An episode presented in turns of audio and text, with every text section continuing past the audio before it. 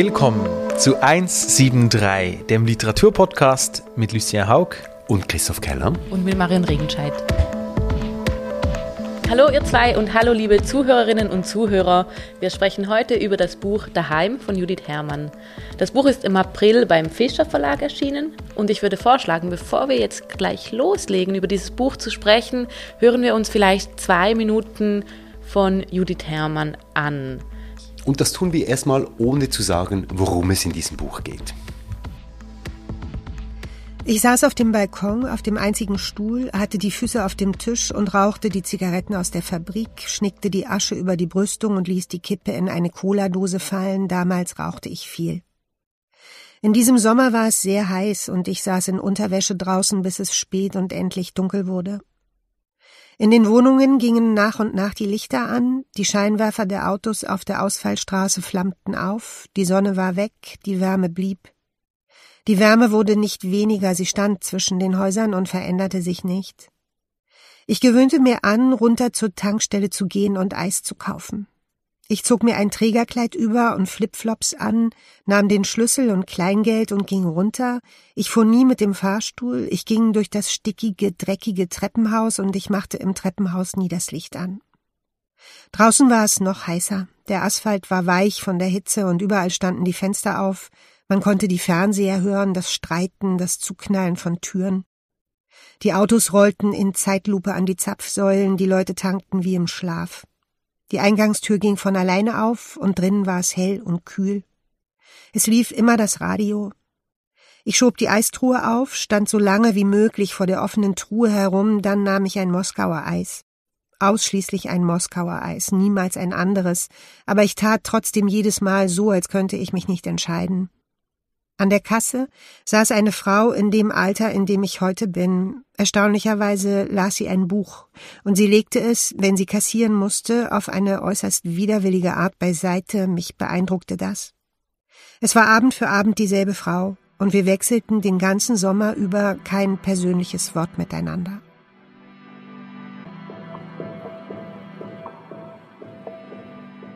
Wir haben einen ersten Ausschnitt vom Anfang des Buches gehört, gelesen von Judith Herrmann. Und dieser Anfang ist zugleich eine Kurzgeschichte, die Herrmann bereits vor dem Buch schrieb und auch schon publiziert hatte und so, wie sie selber sagte, eben gar nicht mehr losließ. Und das war dann der Anfang oder der Grundstein zu Daheim.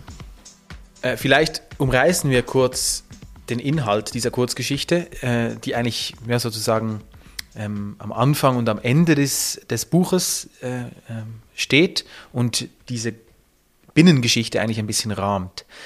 Also im Zentrum dieser kurzen Geschichte äh, steht eine junge Frau, das ist dann auch die Protagonistin ähm, des restlichen Romans, die in einer Zigarettenfabrik arbeitet, ähm, einen sehr langweiligen, äh, eintönigen Alltag hat auch nicht wirklich an diesem Ort arbeiten möchte und eigentlich alles dafür tut, endlich entlassen zu werden, ähm, was aber nicht geschieht. Ähm, und die hat dann an einer Tankstelle eine Begegnung mit einem Zauberer, ein älterer Herr, der sie anspricht ähm, und ihr sagt, dass er eine neue Assistentin brauche.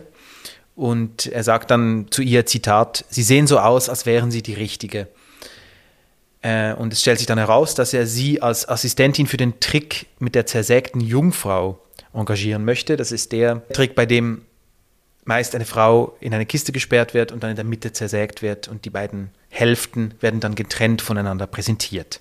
Ja, und das Interessante ist, dass diese Geschichte, die du gerade geschildert hast, äh, Lucien, die wird ja dann auch wieder aufgegriffen im Verlauf des ganzen Romans und es ist nicht ganz sicher, ob sich das tatsächlich so zugetragen hat wie auch der Rest des ganzen Romans oder der ganze Roman eigentlich ständig ein Stück weit in der Schwebe sich befindet, ob das, was jetzt erzählt wird, auch wahr ist oder nicht. Jedenfalls die Geschichte setzt dann rund 30 Jahre später nach dieser Begegnung mit dem Zauberer wieder ein die damals junge Frau ist nun jetzt 47 Jahre alt und hat ihr früheres Leben in der Stadt hinter sich gelassen. Sie hat sich getrennt von ihrem Ehemann. Ihre Tochter ist ausgezogen und sie ist ans Meer gezogen in ein Haus für sich, das sie nur sehr spärlich einrichtet.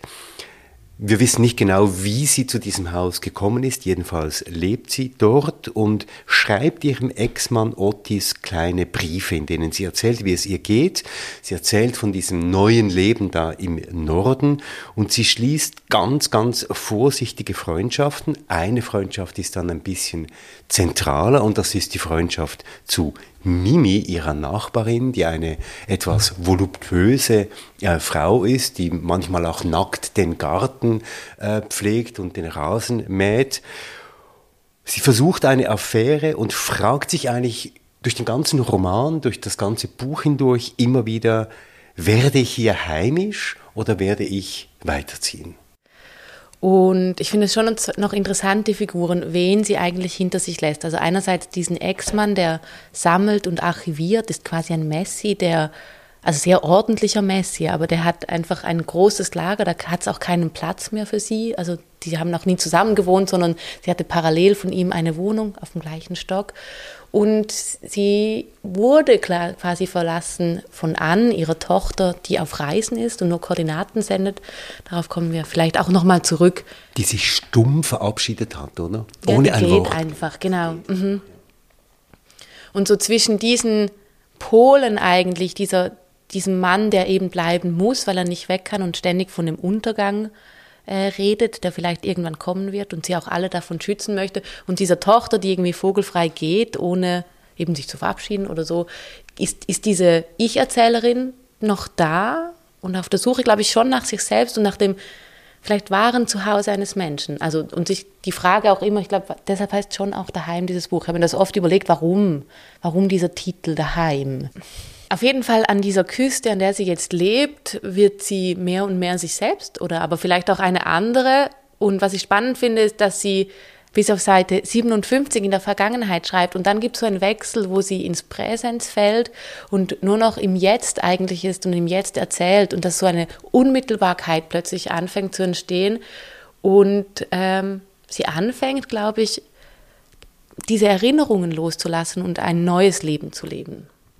Eigentlich kann man auch sagen, sie ähm, verliert ihre gewählte Familie, also ihren Mann und, ihr, und ihre Tochter ähm, und geht eigentlich zurück zu der Familie, woher sie kommt. Also wahrscheinlich ist der, die einzige Person, die sie diesbezüglich noch hat, ihr Bruder.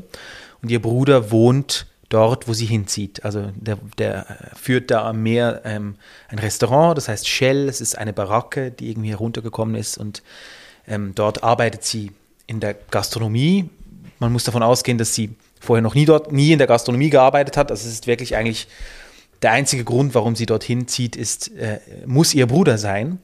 Sie verliert die eine Familie und, und sucht die andere wieder auf. Und sie findet aber auch irgendwie eine andere Familie, die, deren Teil sie auf eine Art dann plötzlich wird, nämlich diese Familie der Nachbarin. Ähm, Mimi hat nämlich einen Bruder ebenfalls, also da tut sich schon eine Spiegelung auf. Wir haben eigentlich zwei Frauen, die sich befreunden und beide haben einen Bruder. Und mit diesem Bruder beginnt sie dann eben diese, diese, diese Geschichte, diese Liebesgeschichte oder diese Affäre oder wie auch immer. Ähm, und dann wird sie plötzlich so, äh, ohne dass sie es wirklich will, wird sie irgendwie zur Schwiegertochter in dieser Familie. Ähm, es ist eine ganz andere Familie als die, aus der sie selbst stammt, sie und ihr Bruder. Ähm, man könnte sagen, sie und ihr Bruder hatten eine ziemlich schwere, eine ziemlich äh, verlassene Kindheit. Ähm, eine problematische Kindheit und die, die, die Spiegelfamilie dort im Norden, äh, Mimi und ihr Bruder Arild, die haben sozusagen eine, was auch immer das heißt, eine funktionierende Familie im Sinne von, die Eltern sind noch zusammen, äh, äh die, die leben beide noch, äh, die, die, die, haben noch Kontakt. Äh, Feiern Geburtstag die zusammen. Die sind einigermaßen ja. quasi, äh, ähm, denen kann nicht so viel passieren, psychisch würde ich jetzt mal sagen.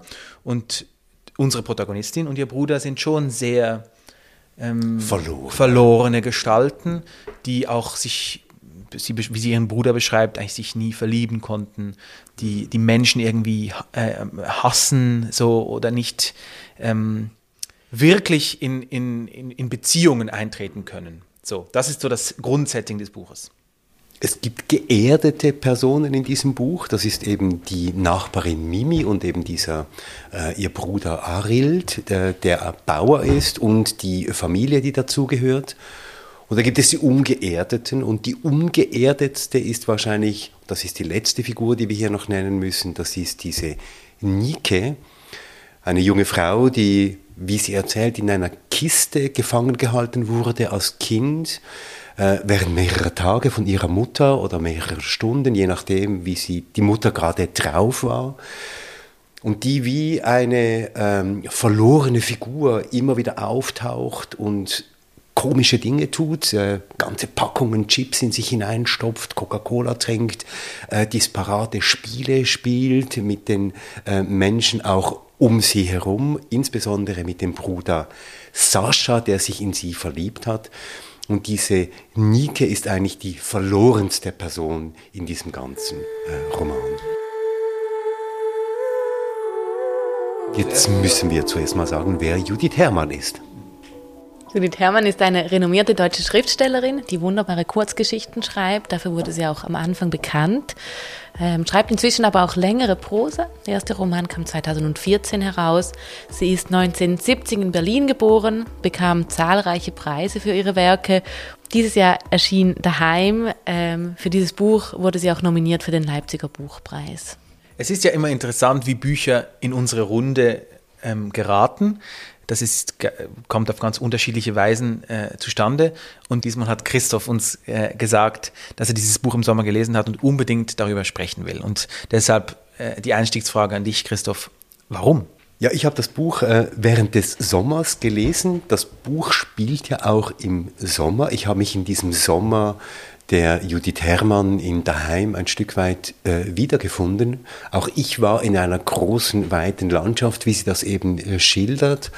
Und ich bin angesteckt worden von der tiefen Melancholie in diesem Buch. Es ist ein sehr melancholisches Buch, in, der, in dem Figuren auftauchen, die von irgendwoher kommen, die in einem seltsamen Zustand von Gegenwärtigkeit äh, verharren und wo man sich immer fragt, wohin gehen die eigentlich? Und auch die Protagonistin, das ist ja der Plot des ganzen Buchs, weiß nicht, wird sie bleiben, wird sie nicht bleiben, wird sie hier an diesem Ort, irgendwo an der Nordsee, ein Daheim finden oder nicht. Es ist auch ein Buch, über Landschaften, über prekäre Landschaften. Es ist ein heißer Sommer, so ein heißer Sommer wie den, den wir gerade erlebt haben, in gewissen äh, Teilen Europas in diesem Jahr.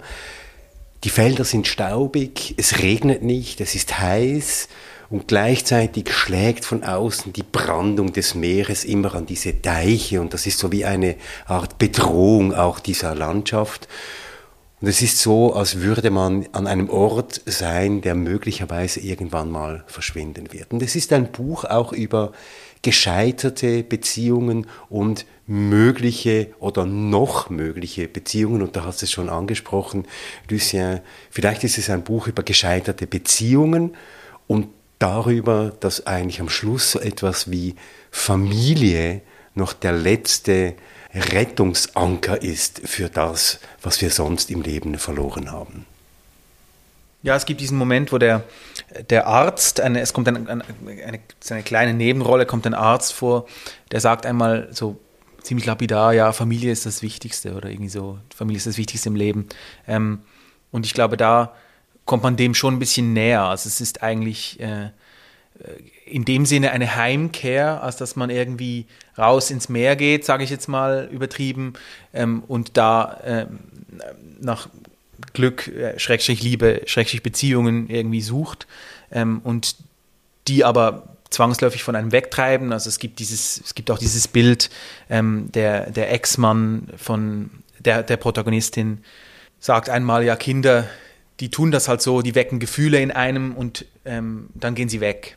Und auch da wieder, man kommt gleich immer ins Erzählen über den Text. Also es gibt im Text so viele Bilder, die das bebildern, was man eigentlich daraus liest. Äh, da kommen wir schon irgendwie ziemlich schnell in den Text hinein und wir kommen damit eben auch ganz schnell in die Bedeutung hinein. Und das ist erstaunlich bei diesem Buch, finde ich. Ich finde beides, also zwei Sachen, die jetzt beide gesagt haben, äh, vor allem was du jetzt gerade gesagt hast, mit dieser Art poetologischen Kraft, die dieses Buch eben hat, dass es eben ständig Stellen gibt, die erzählend oder schreibend darüber erzählen, wie eigentlich erzählt wird. Also da gehe ich als Literaturwissenschaftlerin sowieso immer voll ab, wenn ich sowas lese und sehe. Und dieses Buch ist komplett voll mit solchen Stellen. Also es hat wirklich so eine starke Symbolik. Und das Zweite, was du auch gerade gesagt hast, ist, dass es dann aber nicht beantwortet wird. Das sind, ich finde, da liegt eine andere große Stärke darin in diesem Text, dass es eben diese Fragen aufgeworfen werden, aber es gibt keine Antworten darauf. Also die Antworten müssen wir immer als Leserinnen und Leser bei uns suchen und uns wird eigentlich nicht vorgelebt, wie, wie man damit umgehen soll. Es wird auch keine Position bezogen. Und ich glaube, das macht diese Figur so nicht greifbar. Was mich aber erstaunt hat, Christoph, dass du gesagt hast, das war für dich ein melancholisches Buch, weil ich es irgendwie zeitenweise auch einfach sehr humorvoll oder lustig fand. Das sind alles sehr kurze Sätze, eben im Präsens geschrieben, die so teilweise fast salopp daherkommen dass ich nicht, ich hatte irgendwie nicht das Gefühl, dass es eine melancholische Stimmung ist. Einzig, dass dieses Alter, vielleicht müssen wir schon auch ein bisschen darüber reden, dass in diesem Alter, in dem diese ganzen Figuren sind. So zwischen 40 und 50 irgendwie. Ja, so. Und, und ich finde, die haben alle viele Beziehungen hinter sich und stehen vielleicht neue Beziehungen vor ihnen, aber sie müssen irgendwie nochmal überlegen, wo sie, wo sie sind. Sie müssen sich so verorten in ihrem Leben und irgendwie dafür entscheiden, nochmal was zu machen, glaube ich. Aber das finde ich eben interessant.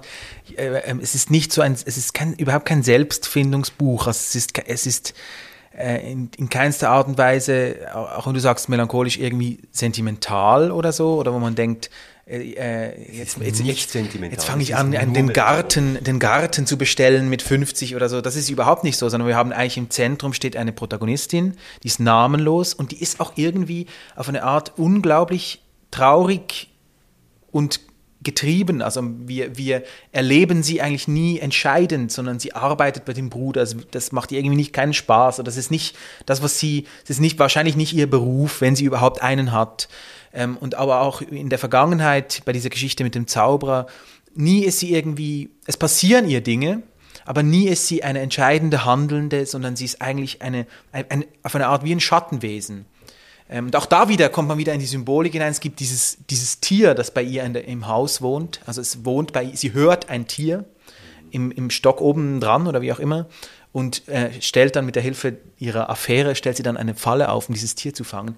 Und es gehen immer andere Tiere in die Falle, aber nie das, was sie, was sie wahrscheinlich meint. Und so ist es ein bisschen mit ihr selbst auch. Sie ist wie mehr so ein, ein, ein, ein Schattenwesen, dass man eigentlich, obwohl sie die Protagonistin dieses Buches ist, unsere Beobachterin auch unsere Beziehungsführende sozusagen mit all den äh, Gestalten, die da auftauchen, eigentlich bleibt sie, äh, bleibt sie wahnsinnig äh, ähm, unklar und das ist sehr traurig und, und aber unglaublich richtig, glaube ich. So, so lese ich diese Figur, dass man also es ist nicht quasi, ich habe ein Leben gelebt und dann möchte ich zweiten Anlauf nehmen und so, sondern es ist, es ist eine, es ist dieser Figur inhärent, dass sie so suchend ist. Aber ich würde nicht mal sagen traurig. Ich, hab, ich war nicht traurig. Ich war eben wirklich melancholisch, genau in dem Sinne, wie du das geschildert hast, äh, Lucia und auch du vorhin, Marion, dass es eine Art der Schilderung von Verlorenheit gibt in diesem Buch. Und eigentlich ist diese Schilderung von Verlorenheit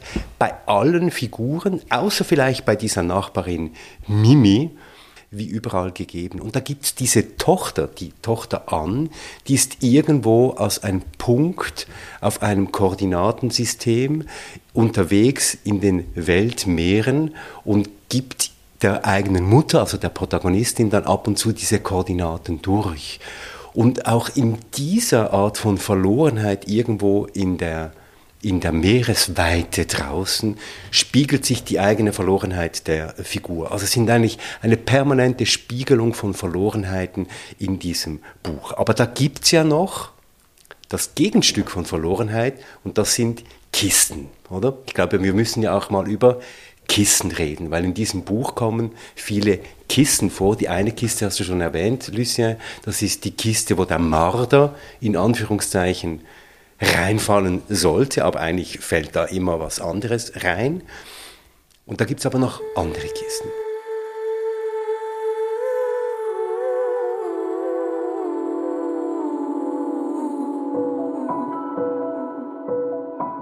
Bevor wir auf die Kisten kommen, noch nur gerade, weil du das jetzt gerade gesagt hast, wieder Christoph mit an, finde ich es total interessant, dass ja die Geschichte damit eben mit diesem Zaubertrick anfängt. Das haben wir ja auch gehört, mit dieser Zersägung.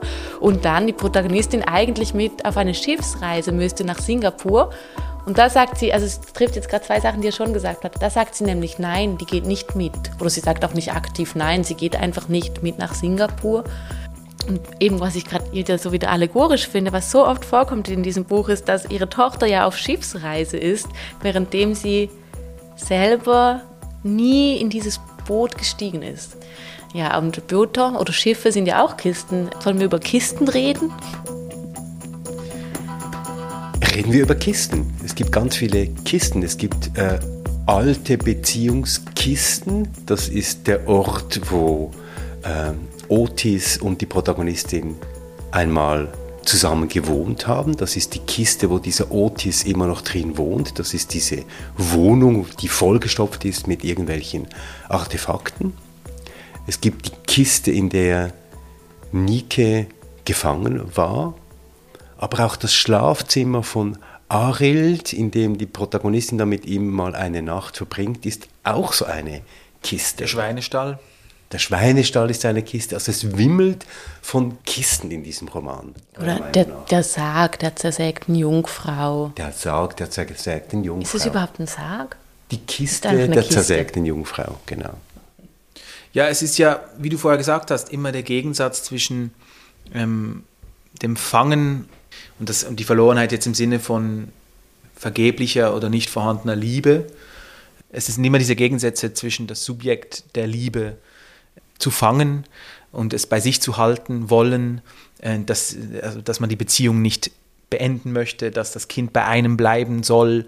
Äh, ja, und die Vergeblichkeit, dass das äh, unmöglich ist, also dass, dass, dass, dass, dass, dass Dinge enden, dass sie wegtreiben von einem und das ist immer der Gegensatz dazu, ähm, wie verloren man sich fühlt. Also dass man eigentlich die Verlorenheit nur beenden kann, indem man Dinge in Kisten sperrt und sie, und sie irgendwie einfängt. Und ähm, das ist alles, was da bleibt bei diesen Figuren, die da auftauchen. Also dass, dass sie eigentlich nur äh, Ver Vergängliches eigentlich kurz festhalten können. Und, und, und das ist aber immer auch Grausamkeit. Also es ist nicht nur ähm, festhalten, um es, um mhm. es sehen und, und, und wahrnehmen zu können, sondern es ist auch Grausamkeit festhalten. Und mhm. Liebe ist da auch Grausamkeit und, und Grausamkeit ist da auch Liebe und so. Und das ist, ah, die Trailer haben wir vergessen. Das, weißt du, Nike geht doch immer in diese Trailer. Ja, genau. Sind auch genau. Kisten ja. Nike geht in diese Trailer. Aber diese, eben diese Kisten, diese Beziehungskisten, diese äh, Erinnerungskisten und so weiter, das sind ja alles auch diese Schlafzimmerkiste, in der sie dann mit äh, Ariel diese Nacht verbringt, das sind ja alles, wie du sagst, keine ähm, Orte, wo man sich gerne aufhalten möchte.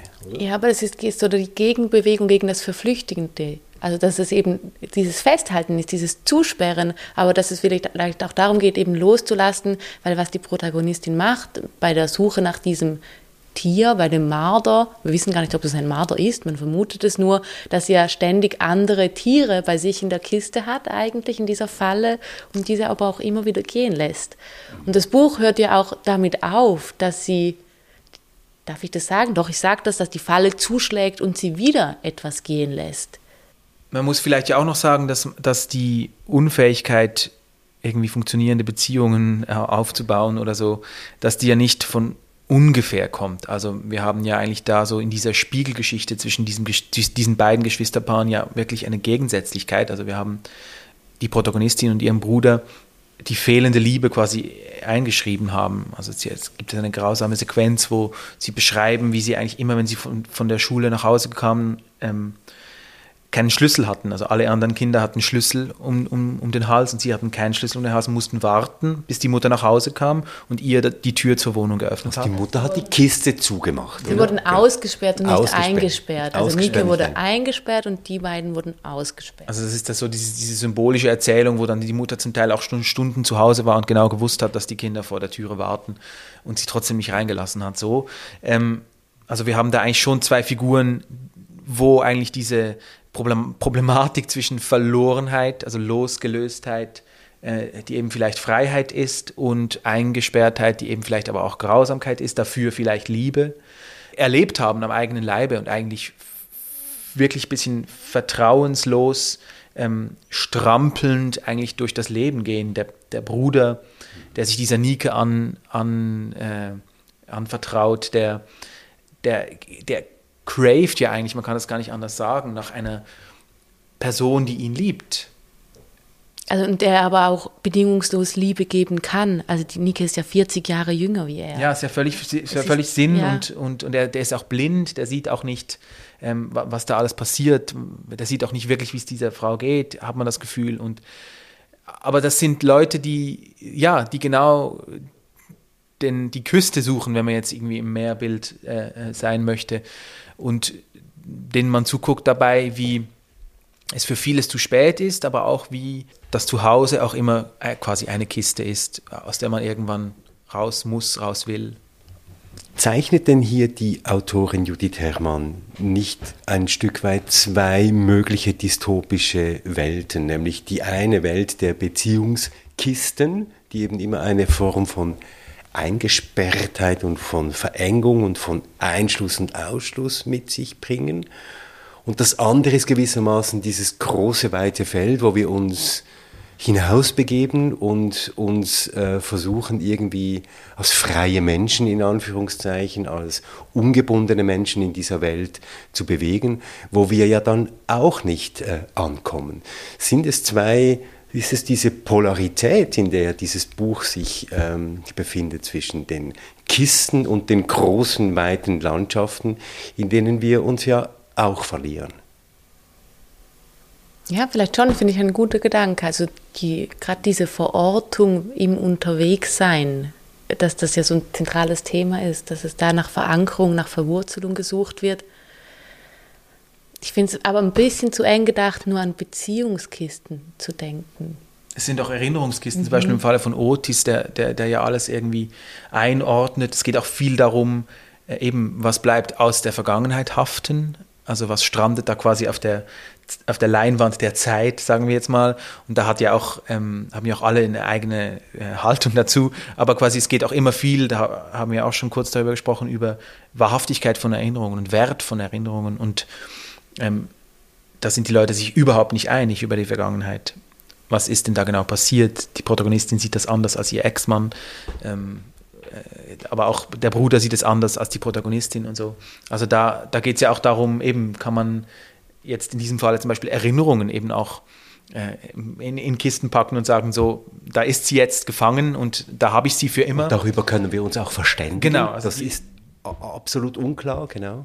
Aber eben, es ist auch immer eine Falle. Also die Kiste ist auch immer eine Falle. Also jemand wird darin eingefangen und auch in Erinnerungen werden Leute eingefangen. Es ist eine gewaltvolle Handlung, eigentlich Dinge zu fixieren und zu verorten und gleichzeitig ist es eben, ja, nochmal gesagt, ist es eben dann die Liebe, wenn man es jetzt in, de, in deiner Analogie eigentlich ähm, belassen möchte, Christoph. Ich glaube, das stimmt, was du da sagst.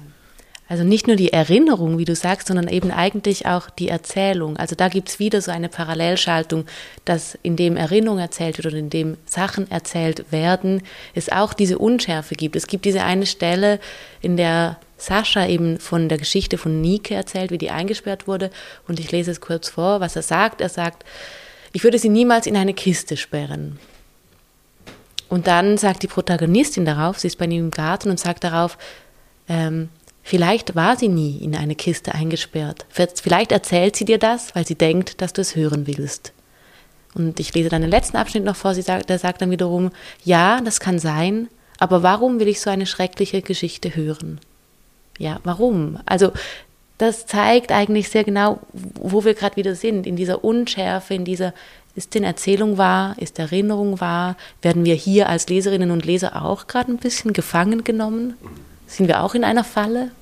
Und zugleich in dieser Ambiguität, die du jetzt ansprichst, ist die Erzählerin, ist Judith Herrmann ja unglaublich präzise in der Benennung von Nähe und Distanzen, oder? In der Nähe von Zuerinnerungen, in der Nähe zwischen Personen, in der Distanznahme zwischen Personen. Und ich möchte hier vielleicht noch einen Aspekt mit reinnehmen, dass in diesem großen, weiten Feld der großen Landschaften, wo man sich eben bewegt, also in dieser Nicht-Kistenwelt, gibt es ja keine in dem Sinne empathische, zugewandte Schilderung von anderen Menschen Also da gibt es diese Skipper, die in der Kneipe sitzen, die irgendwie alle ganz schrecklich sind. Und da gibt es irgendwie die Menschen im Dorf, die sind auch irgendwie alle ganz komisch und ein bisschen skurril. Und man kriegt das Gefühl, dass wenn man sich da draußen in den beiden Landschaften bewegt, wie wir alle das ja eigentlich auch zu tun in unserem Alltag, eigentlich die Kulisse, in der wir uns bewegen, eigentlich ziemlich skurril ist. Und diese Skurrilität wäre dann, um das, den Gedanken nochmal weiter zu denken, auch eine Art Kiste, eine Art gesellschaftliche Kiste, in der wir uns äh, bewegen. Und was mich fasziniert hat, ist, dass Judith Herrmann hier eine wirklich unglaublich präzise Sprache, eine metaphernreiche Sprache, du hast es schon gesagt, Marion, eine unglaublich metaphernreiche Sprache braucht und eine präzise Sprache, um das zu beschreiben. Ja, also nicht nur die Sprache ist, also ist so, sondern der ganze Aufbau der Geschichte. Also man hat das Gefühl, je mehr man über das Buch nachdenkt, desto mehr Verbindungen kann man herstellen. Es ist mir auch jetzt gerade so gegangen, in der letzten halben Stunde, ähm, dass, ich, dass sich so ein Netz aufspannt, weil jedes Mal, wenn jemand etwas aus dem Buch erzählt, kommen mir 30 andere äh, Anekdoten aus dem Buch oder Geschehnisse aus dem Buch in den Sinn, die ich damit verknüpfen kann. Also es ist wirklich so ein seltsames Gesponn, das da aufgeht und gleichzeitig hat das ja auch damit zu tun, ähm, wie wenig auch gesagt wird. Also dass die Dinge eben sich selbst überlassen werden im Geschehen. Also die, die ja, man hat das Gefühl, Judith Herrmann ähm, muss die Dinge nur hinstellen oder so. Und dann passiert es von alleine, aber das ist ja nicht wahr, sondern es ist einfach großartig erzählt. Es ist, es ist auch kein Wort zu viel erzählt. Ähm, ich, man, man liest ihr alles von den Lippen ab. Also es ist wirklich, das finde ich, ich finde das wirklich äußerst erstaunlich, also dass ich, dass ich da auf eine Reise geschickt werde, ohne dass ich jemals irgendwie einen Stoß in den Rücken bekomme sondern diese, ja, diese Fäden aufnehmen will und sie verbinde. Und es ist auch immer nie äh, zu viel, dass ich die Lust daran verliere und immer genug, dass ich die Verbindung herstelle. Und die Verbindungen, die wir aber herstellen, sind individuell. Also es ist nicht, dass die Symbolik auserzählt ist oder so, sondern die, die, die, die glitzert da überall durch. Und das ist krass, das finde ich echt Das krass. ist wirklich faszinierend. Also auch, weil sie ja eigentlich, weil gar nicht so viel passiert in diesem Buch. Also es passiert aber ständig was, aber so, in, in, wenn wir jetzt linear diese Geschichte erzählen würden, die uns Judith Herrmann hier erzählt in daheim, dann bleibt linear erzählt eigentlich nicht viel übrig. Und das in einem Buch, das nur ein paar Seiten länger ist als 173 Seiten. Und vielleicht wäre das jetzt der Moment, wo wir noch einmal in eine Lesung von Judith Herrmann hineinhören.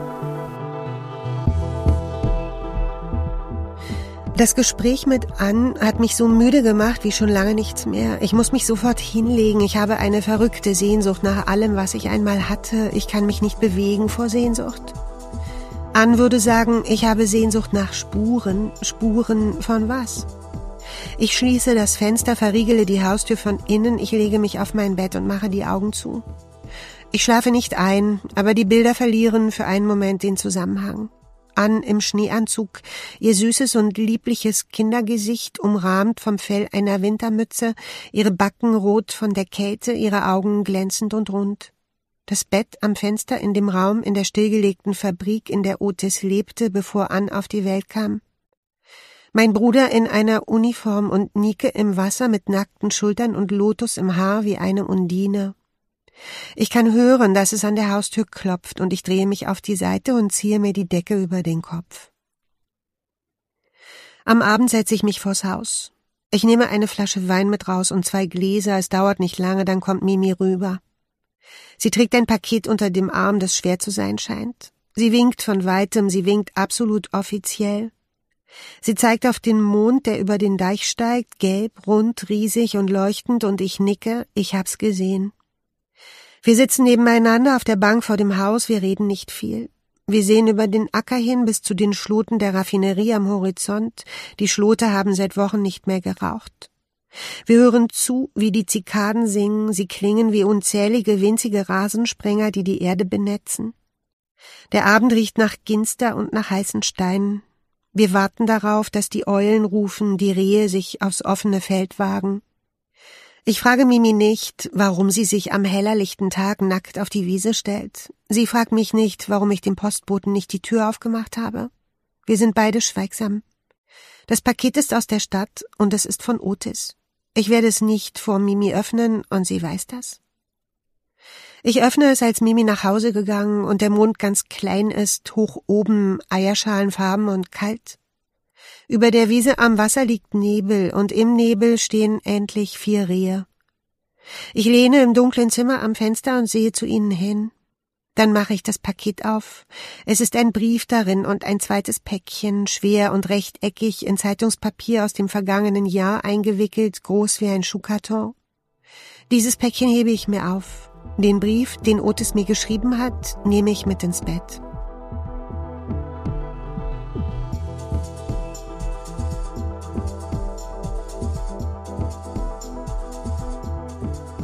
Aber vielleicht müssen wir zum Schluss nochmal einen anderen Aspekt des Buches nochmal aufgreifen. Und du, Marian, hast das Buch ja auch gelesen als eine Art von später Coming-of-Age-Geschichte, eine Art von ja, Selbstreflexion in einem Alter zwischen 40 und 50 einer ganzen Generation vielleicht. Ja, so eher wie ein, also das ist quasi so diese 50er-Grenze zwischen dem ersten Teil des Lebens und dann diesem zweiten Teil des Lebens. Die Figuren, die hier vorkommen, abgesehen von der Tochter und von Nike, die jünger sind, sind ja alles Figuren, die schon verschiedene Ehen und Beziehungen hinter sich hatten, die jetzt im Falle der Protagonistin in der Stadt gelebt haben und dann aufs Land rausziehen. Und ich habe irgendwie wie das Gefühl, dass es hier so eine, eine Art zweites Coming of Age gibt, nämlich die Entscheidung, nochmal sich irgendwie dem Leben zuzuwenden auf irgendeine Art und Weise. Und zwar nicht so wie in, in den klassischen Coming-of-Age-Geschichten und mit Anfang 20 in die große Stadt zu ziehen, zu studieren,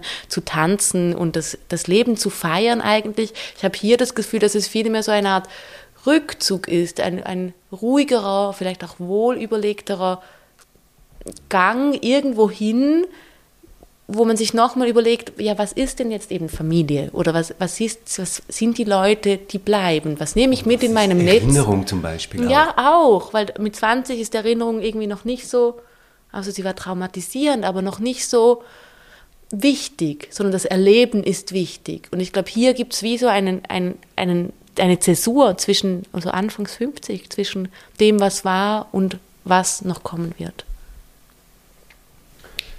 Also ich finde das interessant, weil ich die Figur tatsächlich, ähm, die Hauptperson eben auch lese als Spiegelung dieser Tochter. Und da gibt es ja auch einen Dialog zwischen der Tochter und der Hauptfigur, den werden wir jetzt nicht äh, verraten, wo eben schon sichtbar wird, was für eine Spannbreite sich da auftut zwischen zwei Generationen und wie existenziell eigentlich dieses Empfinden ist der Protagonistin im Vergleich zu dieser Art von, ich möchte fast sagen, Flapsigkeit dieser viel, viel jüngeren Person, nämlich ihrer Tochter. Und diese Spiegelung äh, würde diese These tatsächlich äh, stützen, die du hier ähm, formulierst, Marion. Das ist so die Mitte des Lebens und was ist da? Ist es denn auch, ähm, das habe ich mich auch gefragt, oder ob das zu unterkomplex ist, ähm, Stadt-Land? Also die beiden, der, der, Bruder und, und die Schwester, also die, die Hauptfigur und ihr Bruder sind ja in der Stadt aufgewachsen, wenn ich das richtig mitbekommen habe.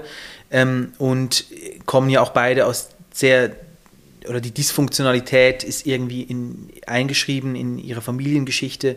Ähm, und das ist ja auch dann generationelles Trauma ähm, irgendwie angedeutet, also wo, wo, fe wo fehlende Beziehungsaufbauten dann sich irgendwie äh, tradieren in andere Beziehungsneurosen und so.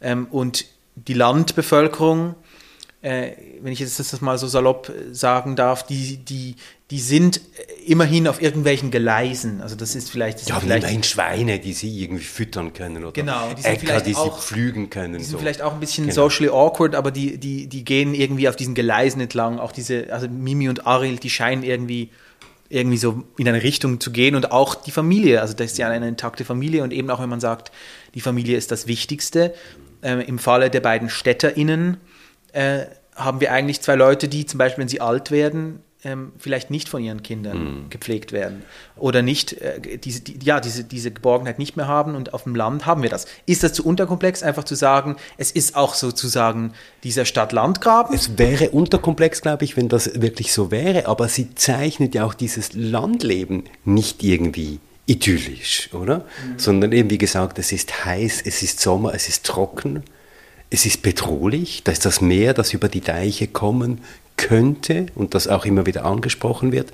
Das Hafenwasser ist brackig und schmutzig, das Wasser ist kalt, es ist auch kein gastlicher Ort. Es ist vielleicht ein Sehnsuchtsort für die Protagonistin, aber sie kommt ja da auch nirgendwo an. Der Rasen ist verdorrt und die nackte Nachbarin, die Mimi, mäht ihren abgestorbenen Rasen, weil sie sagt, das ist ein Ritual, um den Regen wieder äh, herbeizubringen. Und da ist keine Idylle. Das ist vielleicht Sehnsucht nach der Idylle, aber die wird auch nicht gefunden. Und es ist auch Zerstörung. Und das ist dann wieder, dann kommen wir wieder auf die vorherige Diskussion zurück. Das Festhalten und Ankommen ist immer auch kaputt machen.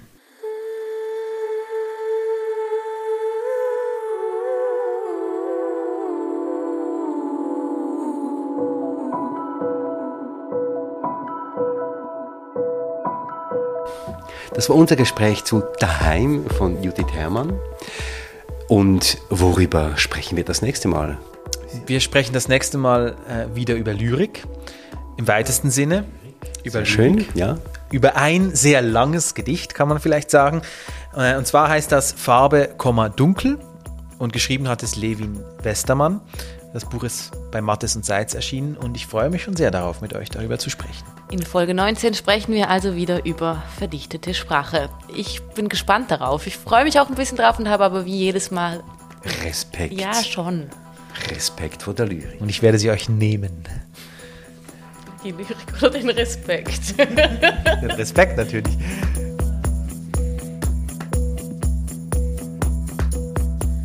Das war 173, der Literaturpodcast, Episode 18 mit Lucien Haug, Marion Regenscheid und Christoph Keller. 173, der Literaturpodcast, ist der Podcast, bei dem wir immer eines unserer vollgekritzelten Bücher verlosen, unter denen, die herausgefunden haben, wo das Zahlenrätsel in dieser Folge steckt. Heute gibt es das Buch Daheim von Judith Herrmann, ähm, vollgeschrieben mit meinen Notizen, glaube ich, oder? Oder geben wir deines raus, Christoph? Ich gebe meines ungern raus, sage ich jetzt mal. also einfach eine Mail schreiben an mail.173.ch und wir freuen uns wie immer über Feedback. Wie fandet ihr die Folge? Wie fandet ihr das Buch? Oder macht uns Buchtipps. 173, der Literaturpodcast. Zu hören auf Apple Podcast auf Spotify, auf 173.ch und auf podcastlab.ch und überall, wo ihr gute Podcasts findet.